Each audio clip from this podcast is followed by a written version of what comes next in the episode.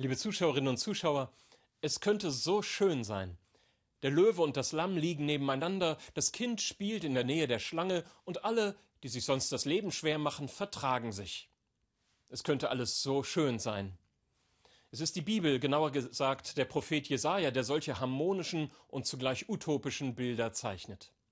Zu schön, um wahr zu sein, könnte man da meinen. Seine Texte werden vor allem in den Gottesdiensten der Adventszeit gelesen. Sie muten schon fast kitschig an. Ich jedenfalls mag sie nicht besonders, das muss ich gestehen. Sie haben etwas Provozierendes, weil das Leben eben doch ganz anders aussieht.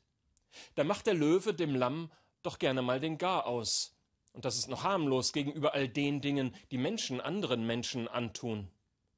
Die Terroranschläge in Ägypten und in der Türkei, die Berichte aus der Stadt Aleppo sind da nur die jüngsten Beispiele.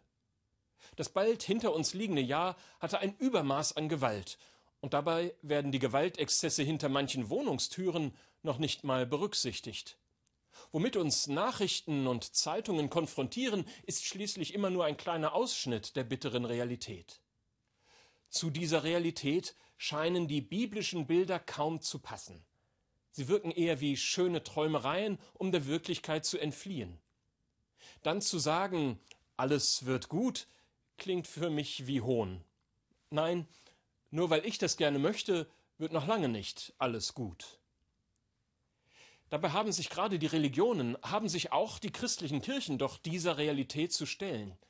Immer wieder steht schließlich der Vorwurf im Raum, dass die Religionen gewaltsame Konflikte hervorrufen und die Welt ohne Religionen friedlicher wäre. Das ist vielleicht die heftigste Anfrage, die in den letzten Jahren auch von Religionswissenschaftlern an die Adresse der Religionen und Kirchen gerichtet wurde. Ja, die Geschichte des Christentums hat auch viele dunkle Kapitel.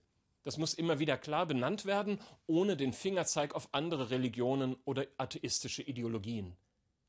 Die Größe der eigenen Religion zeigt sich nicht darin, wie effektiv sie mit dem Finger auf andere zeigt, sondern wie ernsthaft sie sich mit den eigenen Abgründen beschäftigt.